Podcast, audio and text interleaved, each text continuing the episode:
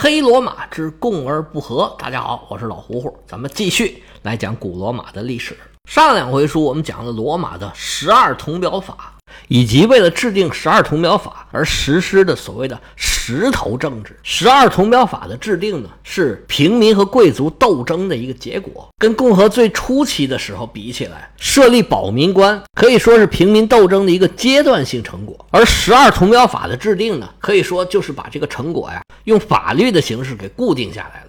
但是这种形式上的胜利，在石头政治时期，并没有让平民得到真正的实惠，反而最高的领导权被以阿皮乌斯为首的这个贵族啊，给牢牢地掌握在手里。而且这时候已经没有保民官了，他们再怎么为非作歹，平民呢也都只能眼睁睁地看着。就像咱们上回讲到的这个故事，当时罗马的最高决策机关就是这个十人委员会，而十人委员会的头目呢？又是这个阿皮乌斯·克劳迪乌斯，他看上了一个平民的女儿，一个百夫长的闺女，叫维吉尼亚。尽管这姑娘早已许配了人家，但是他不管，我想要的我就要得到。于是呢，就让自己的门客上下其手，运用法律手段，最终把这姑娘啊判给了他的门客。姑娘的父亲悲愤交加，但是权柄在对方的手里，你一介平民只能是束手无策。眼看着自己的宝贝女儿就要失去自由，成为别人家的奴隶。上回书咱们就讲到这儿，这位老百夫长万般无奈之下，就想了一个极端的办法，带着他的女儿啊，来到了罗马广场，挑了一个人最多的地方，对自己的女儿说：“孩子，来再看一眼这人来人往的罗马城，是父亲对不起你，没有给你一个富贵之家。”到今天落得这般田地，爹我也是不得已呀。女孩还没反应过来呢，说啊，爹你要干嘛？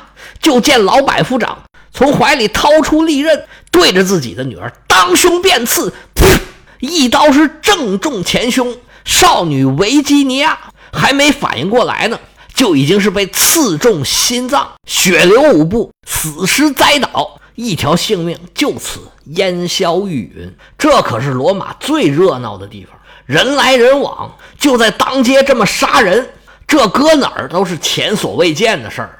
当时这人群就把他给围上了，老头汤汤汤汤汤汤说了一番自己的遭遇，在场的人没有一个不义愤填膺啊，这是太欺负人了。那这广场上肯定也有衙门的差役啊，那杀人还了得？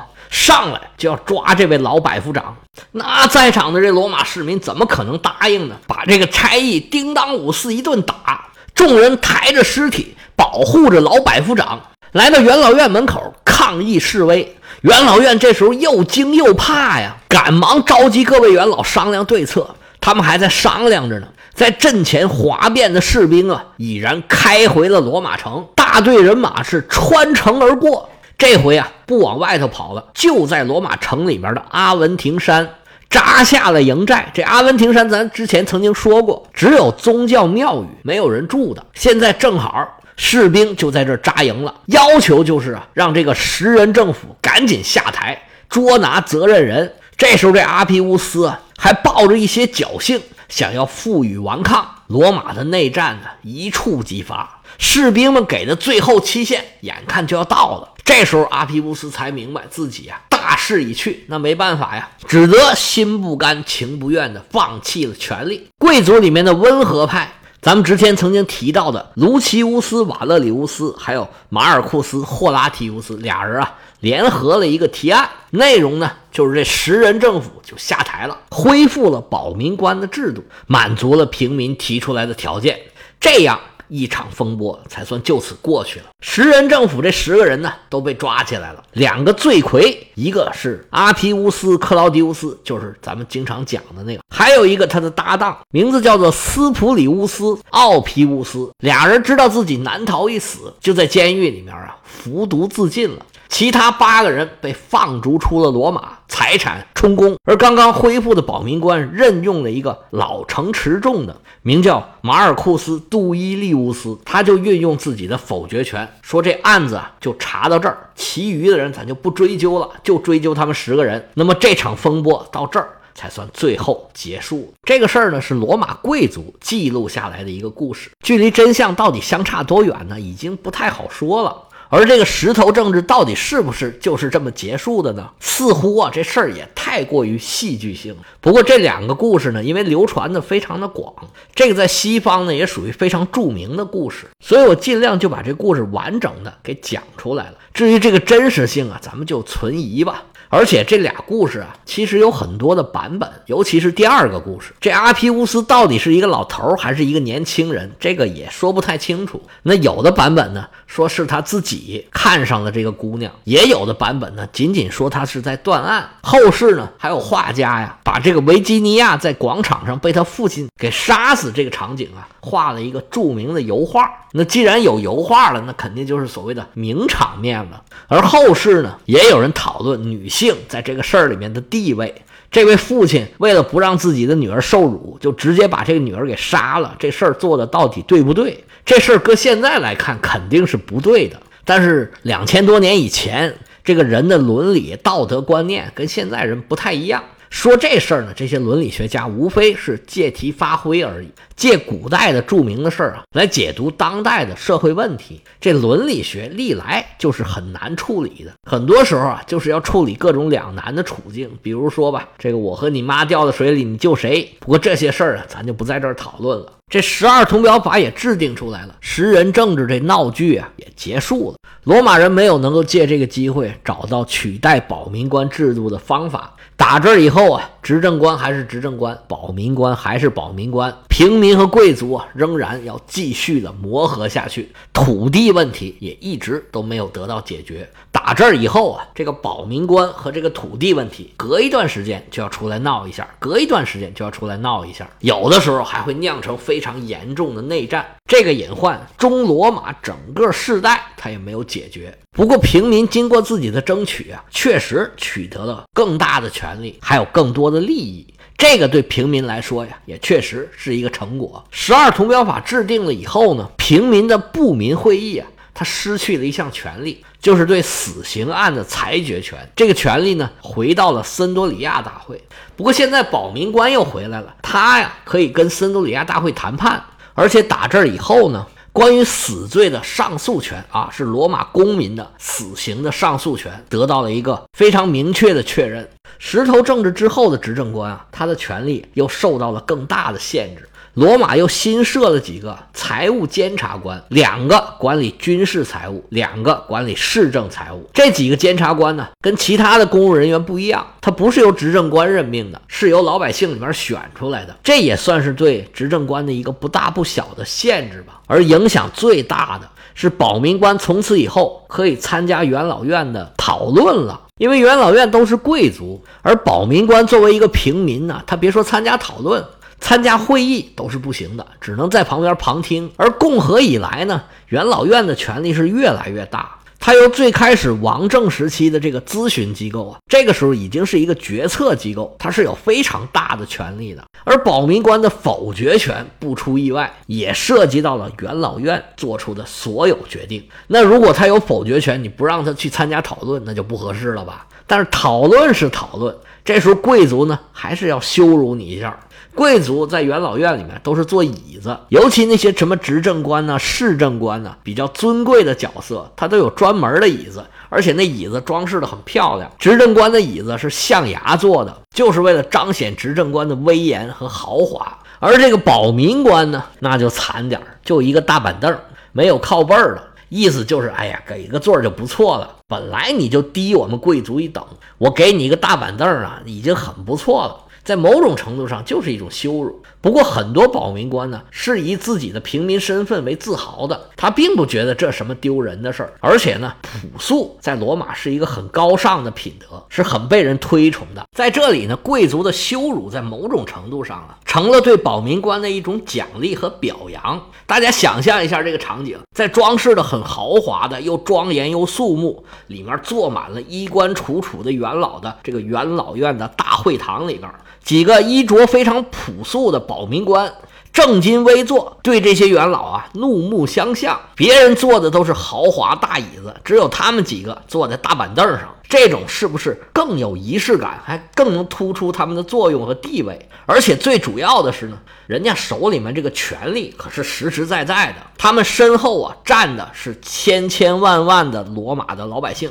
这样呢，反而显得这些元老啊有点小家子气了。为了确保元老院做出这些决定，它不被伪造，打这儿以后呢，所有元老院的决议啊都是一式两份儿。一份儿给贵族，让这个财务官保管；一份给平民，让这个保民官来保管。这两份决议呢，分别藏于两个不同的神庙里边。从这点也可以看出来，这个保民官呢，确实非常重要，而且手握大权。更讽刺的呢，是这次改革呀，本来他的目的呢是要取消保民官，但是结果呢，却把这个保民官呢板上钉钉给钉了两下，不但没取消得了，现在反而更瓷实了。他们现在不但能够接受平民的上诉，参与死刑的判决，对各种各样的决定行使否决权，而且呢。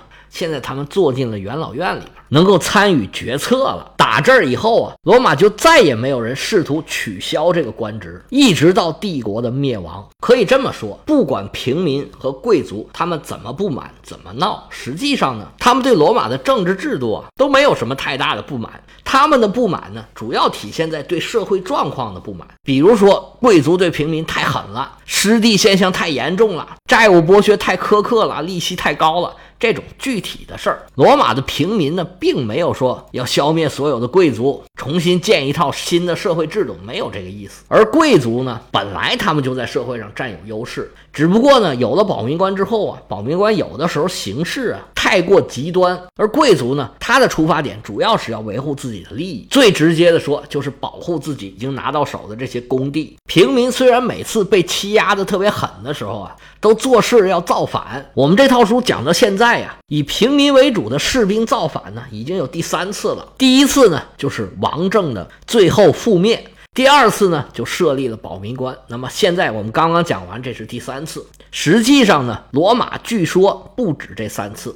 不过你看得出来，平民不管怎么闹呢，他们并没有想要推翻贵族统治的这个意思，只是说你们不要太狠了，轻着点来。贵族只要给他们差不多合适的条件，平民呢，这些军队呢，也自然就都回来了。而贵族呢，也是一样，他也离不开平民。这个主要原因呢，也是因为罗马呀，一直是外患不断。所有人都清楚，如果不能保持军队这个高水平的战斗力啊，你平民也好，贵族也好，谁也好不了。而打仗呢，光靠平民士兵人数众多、装备精良、英勇善战呢，这个不够。火车跑得快，全靠车头带。兵怂怂一个，将怂怂一窝。没有优秀的指挥员，没有优秀的将帅之才，这打不了胜仗。那么总体上，平民受教育程度那是不行的。带兵打仗，那学问可大了去了。贵族呢，一方面从小学习有文化。另外呢，这打仗呢，它还有一个传统。罗马的贵族历来都有打仗的传统，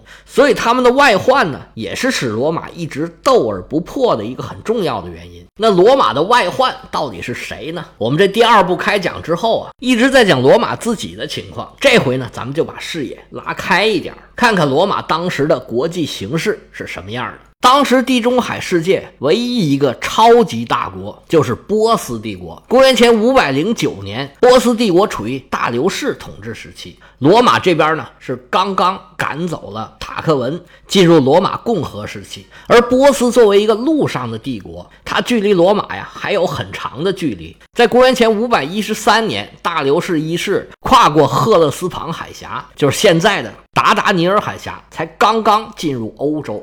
到了欧洲，首当其冲的就是色雷斯、马其顿这两个地方呢，文明程度不高，肯定呢抵挡不了大流士的攻势，就投降了。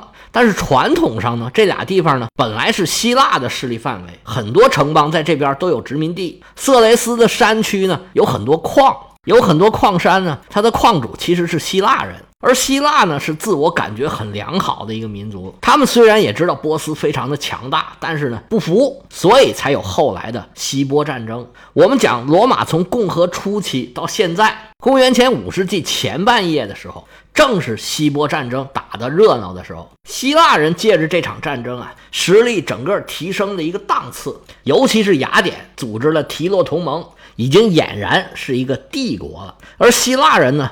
又很喜欢到处去殖民，他又把他的文化呀到处散播。罗马是多少受到了希腊文化的影响。波斯虽然呢，希波战争他没有打赢，但是并不影响他现在还是唯一的超级强国、超级大国。实际上呢，他在政治啊、经济各个方面都对其他的国家，包括希腊的这些城邦，有着很多的影响。后来希腊内部爆发的这个伯罗奔尼撒战争，就是雅典和斯巴达之间的战争，到处能看见波斯啊所谓离岸平衡手的这个影子。这都是后话了，这个时候呢还没开始呢。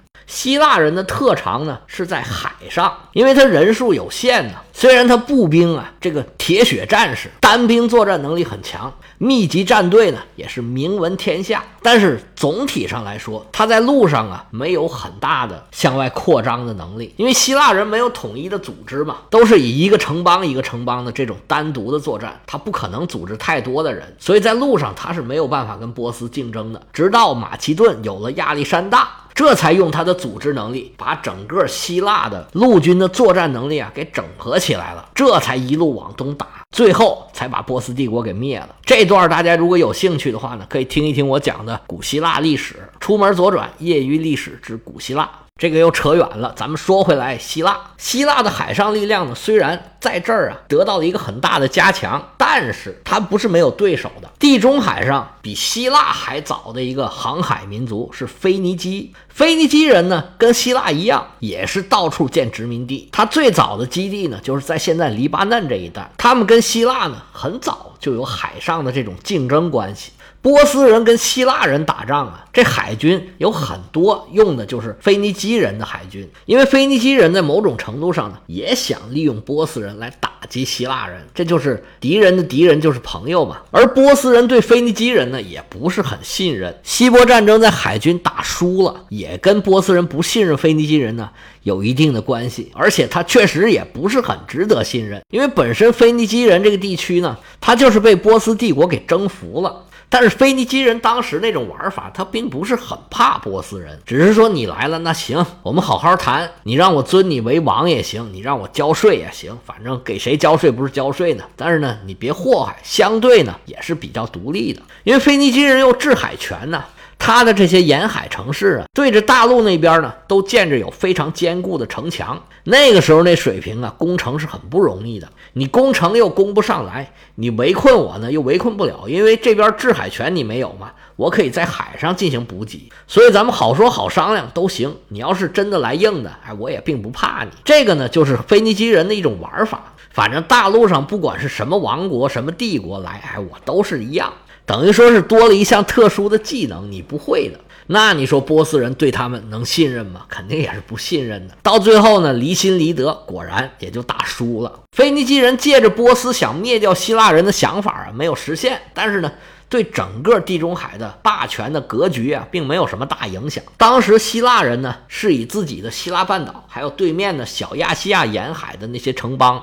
作为自己发展的基础，他一方面呢朝着黑海那边推进，另外一方面呢就是朝着意大利半岛这边进行殖民。而希腊人呢，其实在意大利半岛呢早早就建立了很多殖民地，尤其以西西里岛还有意大利南部的这边，希腊人的殖民地是最为集中，甚至呢。它发达和富裕的程度啊，超过了希腊本土，被人称为大希腊。这个原来的希腊是小希腊，他们这新兴的希腊被称为大希腊。也就是说呢。地中海的东部基本上都是希腊的势力范围，而西部呢，就是腓尼基人的势力范围。腓尼基人对外殖民很早就开始了，他沿着北非的海岸呢，一路往西建立了非常多的殖民地，其中有一个大名鼎鼎的殖民地就是迦太基。迦太基位于现在的突尼斯北部，自然条件非常好，离西西里岛很近，又是交通要冲。他又有腹地，作为腓尼基人的一个最重要的城邦，他掌握着西地中海的霸权。这个城邦可是罗马的世仇。不过这个时候呢，罗马还没发展到要跟迦太基起冲突的那个程度。